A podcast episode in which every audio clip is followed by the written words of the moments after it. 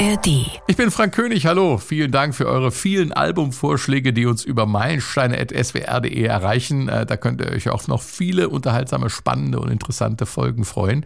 Immer mal wieder sind auch Vorschläge dabei, die vor Jahren schon mal bei den SWR1 Meilensteinen dabei waren, aber leider nicht mehr im Netz stehen. Dafür gibt es unsere lose SWR1 Meilensteine Klassikerreihe, in der wir von Zeit zu Zeit ältere Folgen wiederholen. Vor allem bestimmt spannend für alle die, die nicht von Anfang an bei den Meilensteinen dabei waren und das werden ja die meisten sein. Folge 45 war im Frühjahr 2019 das Album Déjà Vu von Crosby, Stills, Nash Young. Michael Lessel aus Saarbrücken hat es vorgeschlagen, ebenso wie Christopher Rohr aus dem Emsland. Scheint ein republikübergreifender Wunsch zu sein. Rausgekommen ist Déjà-vu am 11. März 1970, das Jahr, in dem Bundeskanzler Willy Brandt den Friedensnobelpreis für seine Ostpolitik bekommt. In seiner Dankesrede sagt er, Beeilt euch zu handeln, ehe es zu spät ist zu bereuen. Die Crew von Apollo 13 entgeht nur knapp einer Katastrophe. Ein Sauerstofftank explodiert auf dem Weg zum Mond, doch Kommandant Jim Lovell und seine Crew bleiben cool. Lakonisch meldet sich der Pilot Jack Swigert bei der Bodenkontrolle in Houston mit den berühmt gewordenen Worten: Okay, Houston, wir haben hier gerade ein Problem gehabt. Okay, Die Wahrheit aber war, die Probleme hatten gerade erst angefangen. Am Ende kommen dank Erfindergeist und Improvisationskunst alle drei Astronauten wieder sicher zur Erde. In Mexiko ist Fußball-WM. Weltmeister wird Brasilien, aber alle reden vom Halbfinale Deutschland gegen Italien. Das Jahrhundertspiel. Episch, dramatisch und am Ende mit dem glücklicheren Ausgang für Italien. 4 zu 3. Deutschland wird WM-Dritter. Die Musikwelt wird überschattet von der Trennung der Beatles. Auch ihr letztes veröffentlichtes Album ist ein Meilenstein. Let It Be. Janis Joplin und Jimi Hendrix überleben das Jahr nicht. Beide sterben mit gerade einmal 27 Jahren. Und jetzt wiederholen wir ein Déjà-vu, klingt irgendwie lustig, von Crosby, Stills, Nash Young. Bei mir waren aus der SW1 Musikredaktion Stefan Farich und unser ehemaliger Kollege Christian Fahr. Viel Spaß dabei. SWR 1. SWR 1. Meilensteine auf Vinyl. Alben, die Geschichte machten. So, und wenn Sie jetzt denken, huch, die Stimme kommt mir aber irgendwie bekannt vor, dann liegt es vielleicht daran, dass Sie eifriger Hörer des SW1 Meilensteine Podcasts sind oder Sie haben ganz einfach ein Déjà-vu, jenen seltsamen Geisteszustand, bei dem man denkt, irgendwas schon mal genau so erlebt zu haben. In beiden Fällen sollten Sie jedenfalls unbedingt dranbleiben, denn es geht ums Meilenstein-Album Déjà-vu von Crosby, Stills, Nash Young. Das zweite Album der Band und das erste zusammen mit Neil Young. Riesenerfolg in 1970. Vielleicht auch das ein Déjà-vu, nämlich im wahrsten Sinne des Wortes vom berauschenden Woodstock Festival. Über all das wird zu sprechen sein. Dafür habe ich zwei profunde Kenner hier im Studio aus dem SW1-Team Stefan Fahrich. Hallo. Und SW1-Musikredakteur Christian Fahr. Howdy. Ich bin Frank König. Christian, Crosby, Stills, Nash and Young. Eine Supergroup, also eine Band, in der jeder Einzelne schon in anderen Bands erfolgreich war. Also David Crosby bei den Birds, Graham Nash bei den Hollies, Stephen Stills äh, bei Buffalo Springfield und Neil Young. Aber äh, wie kommt es, dass so viele Egos plötzlich gemeinsam Musik machen in diesem Fall? Vielleicht, weil sie sich den Freiraum genommen haben, sich trotzdem aus dem Weg zu gehen. Die haben alle zu dieser Zeit auch Solo LPs und Projekte verfolgt und produziert auch. Also es gibt unterschiedliche Aussagen. Neil Young sagt, wir haben uns bei drei Songs alle mal zu viert gesehen. Graham Nash sagt, nee, der einzige Song, bei dem wir uns überhaupt mal zusammen im Studio zur gleichen Zeit aufgehalten haben, alle vier, war Helpless. Also da äh, war tatsächlich äh, eine Arbeitsteilung am Werk, die manches wahrscheinlich schwieriger gemacht hat, die Produktion, die aber die menschlichen Spannungen, die sich damals auch natürlich schon abzeichneten, auch etwas entschärft haben. Stefan, Déjà-vu ist ein Meilenstein, sagen wir hier in der S1 Musikredaktion. Ähm, warum sagst du das ganz persönlich? Weil es die besten Harmoniegesänge der 70er beinhaltet, weil es ganz tolle Arrangements beinhaltet, weil es ein fantastisches Gitarrenspiel von Steven Stills beinhaltet, den ich persönlich für einen der meist unterschätzten Gitarristen finde und weil, weil dieses Album entstanden ist, obwohl äh, dort vier Jungs im Studio waren, die eigentlich sich nur gegenseitig auf den Geist gegangen sind die meiste Zeit. Und das finde ich ein totales Phänomen, dass da so ein Monsteralbum rauskommt. Deshalb für mich, für, für, für mich absolut Meilenstein.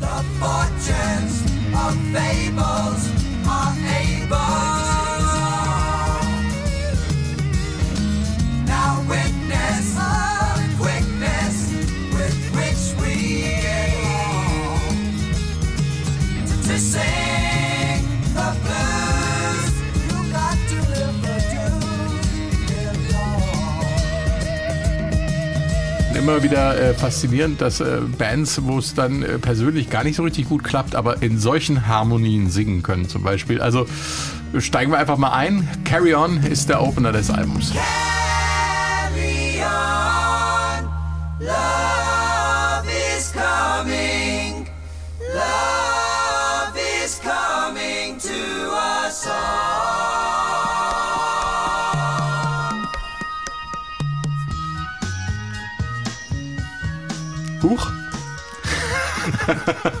Was passiert da? Also sind, ähm, wir haben einen der berühmtesten Übergänge der Rock- und Pop-Geschichte gehört. Plötzlich fängt ein anderes Lied an, mitten im Song. Ja, aber das war damals so selten auch nicht. Auf dieser Platte auch nicht, wie wir wahrscheinlich noch äh, besprechen werden.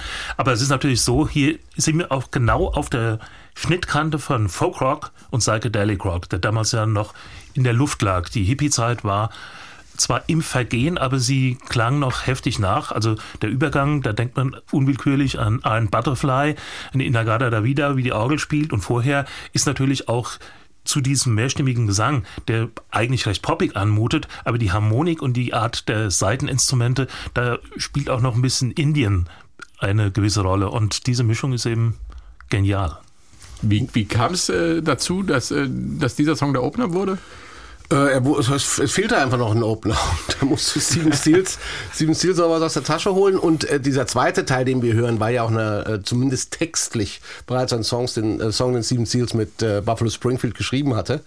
Äh, auf der Platte steht es nicht drauf, aber mittlerweile steht es immer mal wieder zu lesen, dass die Nummer eigentlich Carry On Questions hieß. Also so hieß der Song bei Buffalo Springfield, hat den Text genommen.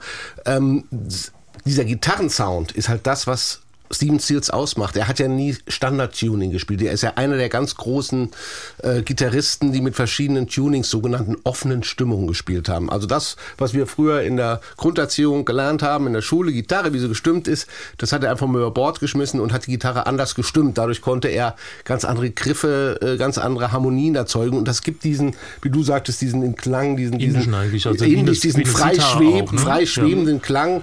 Und da waren sie Großmeister. Was Steven, Steven Stills war einer, der das unheimlich nach vorne gebracht hat. Auch mit, mit äh, Graham Nash zusammen. Das macht den Sound aus. Und dann kommt dieser Break, der mich ein bisschen an Kansas und Carry On My Wayward Son er, äh, irgendwie erinnert, aber Womit das gab's im zu der Zeit. ja, das ist doch so ein klassisches Signal. Okay, jetzt geht's irgendwie weiter, aber nicht so wie vorher. Ähm, und dann sind wir tatsächlich mit den Gitarrensolis auch, ähm, deswegen wurde auch Neil Young ja eingekauft eigentlich, weil Steven Stills immer gesagt hat, Mann, der Typ, der hat's drauf, der hat den elektrisch, die elektrische Folkmusik quasi im Blut und das haben aber die anderen auch auf diesen Songs gezeigt, dass sie es genauso gut können. Eine Session mitten in der Nacht, bis es endlich fertig war. Ich glaube, das hat die Band auch einiges an Nerven gekostet, wenn man, äh, was man so liest. Also das hat die weniger Nerven gekostet als andere Songs da drauf. Denn äh, Stills hat gesagt, das haben wir in acht Stunden durchgekriegt. Wenn man insgesamt 800 Stunden veranschlagt, die angeblich da die Gesamtaufnahmen gebraucht haben, und er sagte für Déjà-vu, erinnert er sich an etwa 100 einzelne Takes, bis das fertig war, war das hier tatsächlich noch äh, der Durchmarsch. Und die 100 sind nur die, die er noch erinnern kann. Vielleicht. Wahrscheinlich. Ja, ja. Und es war ja so, dass sie, dass, dass sie auch wohl zu den Sessions die, das, das, äh, die Fenster im Studio abgeklebt hatten, dass sie überhaupt nicht mehr wussten, ob Tag oder Nacht ist, damit sie einfach in diesen Zug reinkamen. Auch die Uhren teilweise abgedeckt wurden, um diese, diese langen Sessions spielen zu können. So wie in Las Vegas in den Spielcasinos. Absolut. Und weil wir gerade schon bei Déjà-vu waren und über das gute alte Vinyl reden, hat ja auch die B-Seite einen Opener und das ist der Titelsong Déjà-vu. Eigentlich klar, dass der auf die B-Seite muss, denn die A-Seite hatte man ja bereits gesehen bzw. gehört, aber genug der Wortspiele. Hier ist er.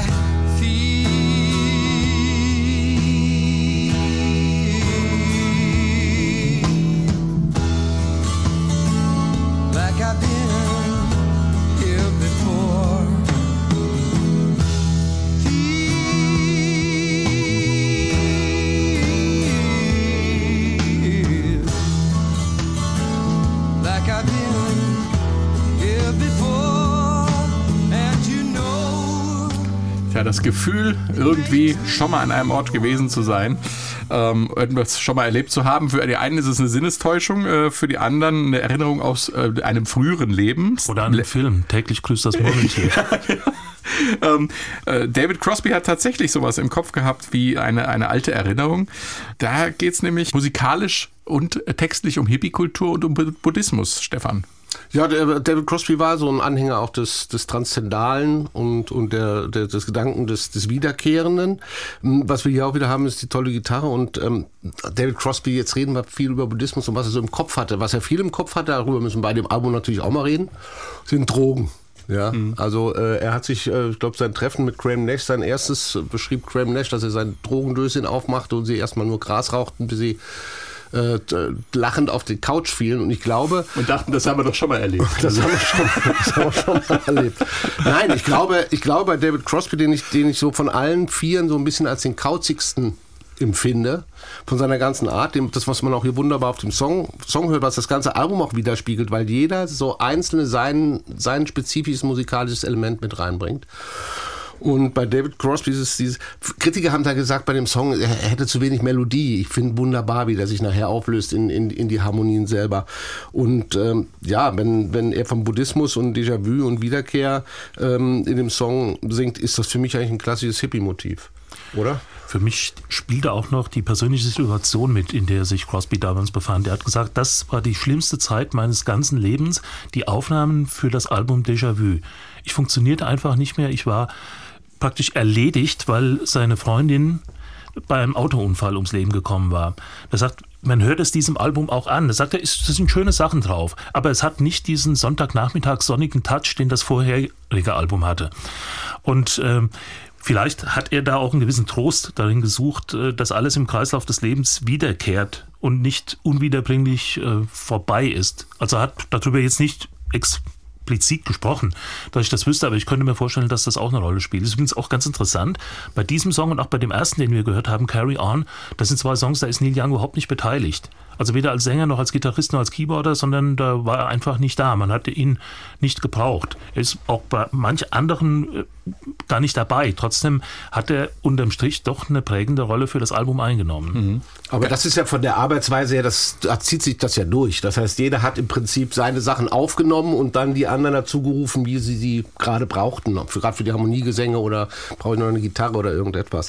Ja, aber die anderen waren auch schlecht drauf, darf man auch nicht vergessen. Graham Nash Ja. hatte gerade irgendwie Johnny Mitchell hinter sich gebracht und, und, und Steven Stills. Judy Collins. Ja, war auch nicht so weit. Da kamen also drei Jungs mit Liebeskummer. echten Liebeskummer. Einer weint im Studio, so wie man hörte, hat David Crosby, Crosby, ja. auch mal auf dem Boden gelegen aus, vor, vor Kummer. Und ja, das schwingt sicher mit bei diesen, bei diesen melancholischen Mhm. Klängen. Und musikalisch ist es auch ein schöner Kniff, äh, wenn man von Déjà-vu singt, ein Lied einfach zweimal anfangen zu lassen, oder? two, three,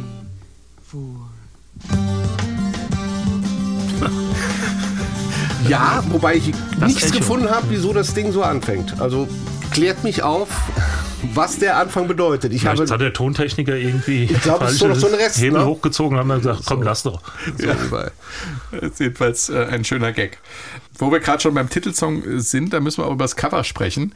Also das Ganze ist ja eigentlich auch schon so eine Rückführung. Ne? Also man könnte ja, es äh, ist eine Frakturschrift, äh, die Namen übrigens auch die Namen der, des Bassisten und des äh, Schlagzeugers mit drauf, nicht nur Crosby, Stills, Nash Young. Aber kleiner. Aber ja, Der kleiner, genau. Ne? Und dann ein, ein altes Schwarz-Weiß-Foto, äh, was die Protagonisten zeigt, aber jeweils offensichtlich aus einem früheren Leben. Ne? Ja, ich sag mal so, Stephen Stills war großer Anhänger des, di- dieser ganzen Bürgerkriegsgeschichte, also 19. Jahrhundert. Und ähm, er hatte der Plattenfirma damals auch vorgeschlagen, was wir hier im Studio jetzt nicht haben. Wir haben die, die Dings, dieses, dieses Leder, so ein original Lederpapier ähm, Papier zu haben, das so ein bisschen wie, wie äh, Imprägniert ist, Leder äh, aussieht.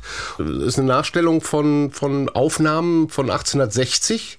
Und dann sind die in den Kostümladen gegangen, haben sich die äh, Cowboy-Sachen geholt. Ähm, David Crosby hier so ein bisschen als Buffalo Bill auf dem Cover zu stehen, Stephen Stills auch äh, als Konföderierter, glaube ich, zu sehen. Da haben Das kann man zwei- nicht so erkennen, ob das grau oder blau ist. Ne? dann haben wir zwei Revolverhelden drauf und äh, Neil Young und äh, Graham Nash hatten nicht so den Riesenspaß, glaube ich. Die haben sich einfach mal was gezogen, was ein bisschen wie Pharma aussieht. Und daraus auch die Schrift, weil das ist eine Originalschrift äh, eines Lederalbums von 1860. Diese Schrift, die wollte er haben, hat der Plattenfirma das vorgeschlagen. Aufgenommen, ah, ich glaube, im Garten von äh, Graham Nash. Und da so ist das entstanden. Und Déjà-vu, ja, ich habe es immer auf dieses Foto, also auf diese Rückbesinnung ins Neu- 1860 Bürgerkrieg gesehen. Aber es hat natürlich sicherlich eine weitere Bedeutung. Also zumindest äh, gibt es ein Album von The Band aus den 60er Jahren, was ganz ähnlich äh, vom fotografischen her bebildert ist und möglicherweise hat das auch eine Rolle gespielt. Wir waren ja beide in der Folkrock-Bewegung unterwegs.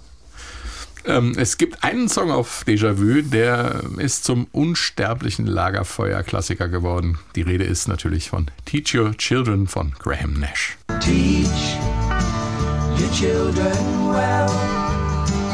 Their father's hell did slowly go by and feed them on your dreams. The one they picked,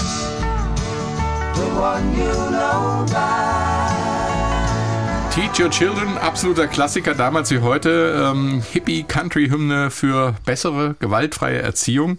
Das Thema lag in der Luft Ende der 60er, Anfang der 70er. Ja, also Graham Nash, der den Song geschrieben und auch gesungen hat, hatte sich mit dieser Thematik beschäftigt, die tatsächlich damals auf der ganzen Welt diskutiert worden. Können wir so weitermachen mit diesem autoritären System?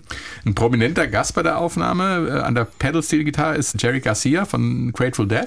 Und der wurde mit einer Dienstleistung bezahlt, Stefan. Ja, er fand natürlich den Harmoniegesang von Crosby, Stills Young so, so, so faszinierend, dass er darum gebeten hat, ob sie ihm nicht und der Band nicht mal zeigen können, weil ich glaube, Grateful Dead war unmittelbar vor Tourbeginn und äh, wollten gerne auch mal äh, mehrstimmig singen und haben darum gebeten, ob die, die Jungs ihnen das nicht mal zeigen können. Dafür hat er dann den Pedal-Stil eingespielt. Das war auch die Zeit damals, als äh, die Grateful Dead sich in Richtung Country Rock bewegt haben. Weg vom Psychedelic, sondern mehr in Richtung Country gegangen sind. Äh, Jerry Garcia hat ja auch dann kurz darauf ein Parallelprojekt aufgemacht, New Riders of the Purple Sage, wo sie nur Country gespielt haben. Und da war er natürlich hier äh, gesangstechnisch an der Quelle. Wer es nicht selber konnte, konnte hier hören, wie es geht. Also äh, haben sie sich dann gegenseitig sozusagen äh, musikalisch befruchtet. Kommen wir zu Woodstock. Das ist der Song, um den sich sicherlich die allermeisten Geschichten und Gerüchte ranken, was seine Entstehung angeht. Geschrieben übrigens von keinem der Herren. Der Song stammt aus der Feder von Joni Mitchell.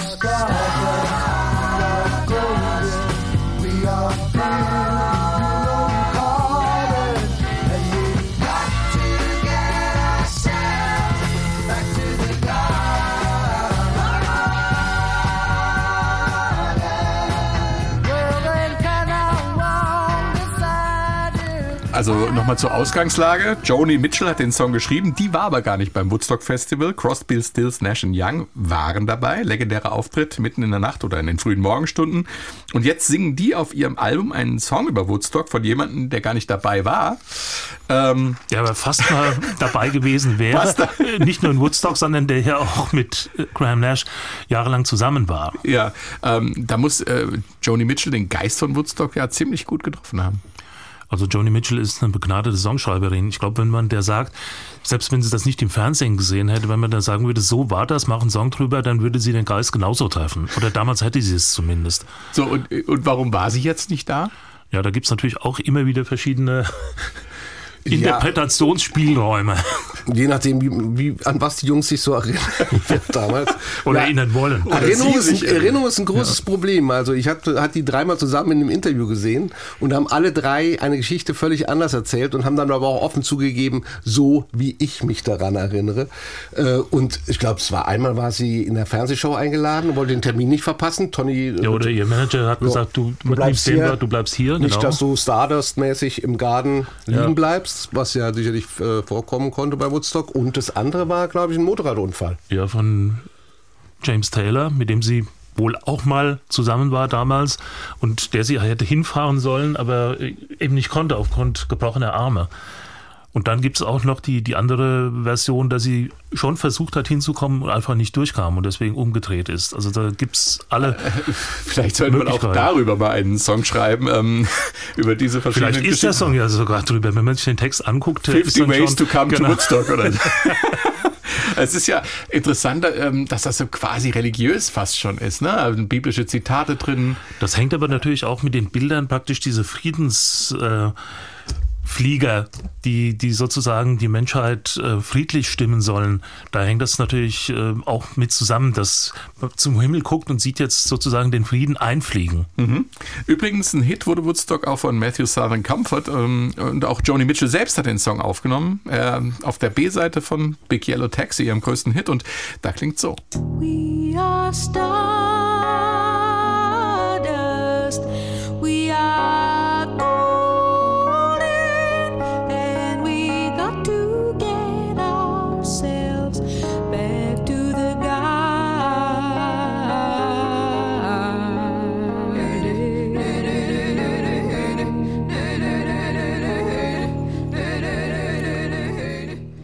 unglaublich, was für einen Interpretationsspielraum dieser Song lässt, ne? Also offensichtlich. Ja gut, So wir hören, wir hören ja auf dem auf Crosby auf Déjà Vu dann auch endlich mal Neil Young. Zum ersten Mal der, diesen Podcast.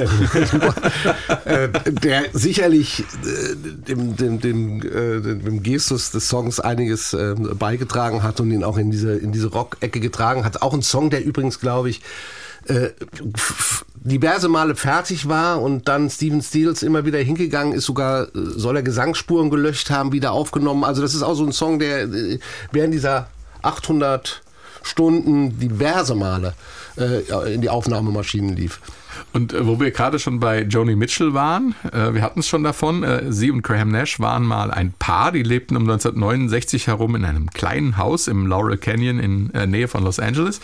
Ähm, und genau von diesem Leben und der Zweisamkeit in diesem Haus handelt der Song Our House, die dritte Single-Auskopplung aus Déjà Vu. I'll light the fire. You place the flowers in the vase that you bought today. Staring at the fire for hours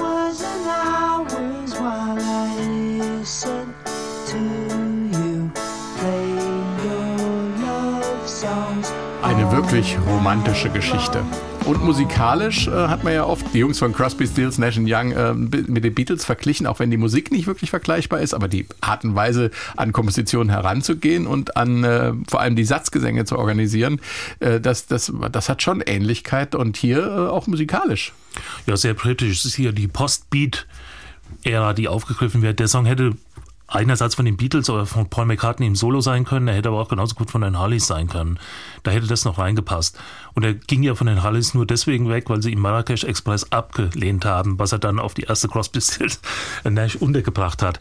Aber äh, diese Art, äh, letzten Endes auch diese Sanftheit und diese Melodiosität, das ist schon die Domäne von Graham Nash gewesen hier in der Band. Und äh, ja, die, der, der, der Song hängt natürlich viel mit der Geschichte zusammen und auch warum er ein Klavier gewählt hat. Er hatte Joni Mitchell wohl zum Essen eingeladen. Danach kam sie an einem Antiquitätenladen vorbei. Da stand eine kleine Vase, die war nicht teuer, hat er eingekauft. Und als sie nach Hause kommen, sagte er wohl zu Joni, geh du schon mal im Garten, pflück schon mal ein paar Blümchen für die Vase. Ich gehe schon mal rein. Und er machte dann den Kamin an und äh, Normalerweise saß Joni Mitchell wohl immer am Klavier und klimperte rum. Und da konnte er sich endlich mal ans Klavier setzen und die berühmten ersten Zeilen singen. I'll light the fire. Place the flowers in the vase that you bought today. Was bleibt mir noch übrig zu sagen? Ähm, gehen Sie mal in den Antiquitätenladen, kaufen Sie sich vielleicht das Und machen Album Sie so einen Song. Déjà Vu im Original auf Vinyl. Aber der Christian hat noch was Ich zu sagen. eins zu sagen, es ist eigentlich interessant mit Neil Young, den ja Stephen Stills auch von Buffalo Springfield her kannte. Die beiden haben sich, waren auch da das kreative Zentrum gewesen zu einem gewissen Zeitraum. Und äh, als nach dem ersten Album alle gesagt haben, ihr braucht noch einen zusätzlichen Mann. Und äh, da sagte Graham Nash, nee, brauchen wir nicht. Eigentlich reicht uns das. Und wenn wir da noch vielleicht noch Studio- oder Live-Musiker dazu haben, reicht uns das. Und dann hat kam also Jimi Hendrix wurde vorgeschlagen und Stevie Winwood. Die wurden auch angefragt, die wollten aber beide nicht. Das ist eigentlich eine groteske Vorstellung, Hendrix hier äh, in der Ja, Band zu stell ich haben. mir auch äh, interessant vor. Auch vom Stimmlichen her Ja, wäre das ja. schon äh, eine Herausforderung. Ja gut, Steven Stills hat ja mit, mit Hendrix diverse Sachen auch mal äh, gespielt. Also Aber sie kannten sich, aber Richtung. es, ja. natür- es war natürlich eine ganz andere Richtung. Aber wenn du so eine Besetzung suchst, bist, Genau. äh, nennst die Supergruppe und kannst einfach mal ein paar Jungs anfragen, würde ich auch in die Richtung anfragen. Aber dann hat, dann hat Ahmed Ertegun, der, der Plattenboss, hat dann tatsächlich Neil Young vorgeschlagen. Und äh, dann hat aber Nash drauf bestanden, den müssen wir erst, den will ich erst mal auf den Zahn fühlen. Ob, ich kenne den als Songschreiber, ob ich menschlich mit ihm klarkomme, weiß ich nicht. Und dann sagt er, haben sie sich zum Frühstück getroffen und sagt, 20 Minuten später wäre er bereit gewesen, Neil Young zum König der Welt zu ernennen, weil er noch nie so einen humorvollen, netten Menschen kennengelernt hat. Ich weiß jetzt nicht, also wenn man Neil Young so erlebt auf der Bühne oder auch in Interviews, ist er meistens etwas verhaltener, aber da muss er also wirklich sich als Schambolzen entpuppt haben, um in die Band zu kommen. Genauso, genauso auch bei David Crosby kam er wohl äh, in, in, in die Hofeinfahrt rein, hatte, hat David mal erzählt und dann hat er die Klampfe genommen und setzte sich zu ihm auf die Motorhaube des Autos, spielte ihm vier Songs vor und dann sagte äh, äh, David, alles klar, der Mann ist dabei. Was die schönsten Songs gewesen wären, die er jemals gehört hätte. Ja, und Nash hat auch gesagt, der einzige Song aus seiner Erinnerung, wo sie tatsächlich mal zusammengespielt haben, war Helpless von Neil Young geschrieben. Und er sagt, den haben wir nachts um drei aufgenommen und wir hatten kein Kokain mehr, es war alle. Und deswegen konnten wir ihn endlich so langsam spielen, wie Neil ihn wollte. Hier sind nochmal Crosby, Stills, Nash Young, Helpless. Und das war der SW1 Meilensteine Podcast Déjà-vu. Bei mir im Studio war Christian Fahr Und das gerne. und Stefan Und Fahrig. jetzt tue ich's. Howdy. Und ich bin Frank König. Tschüss. There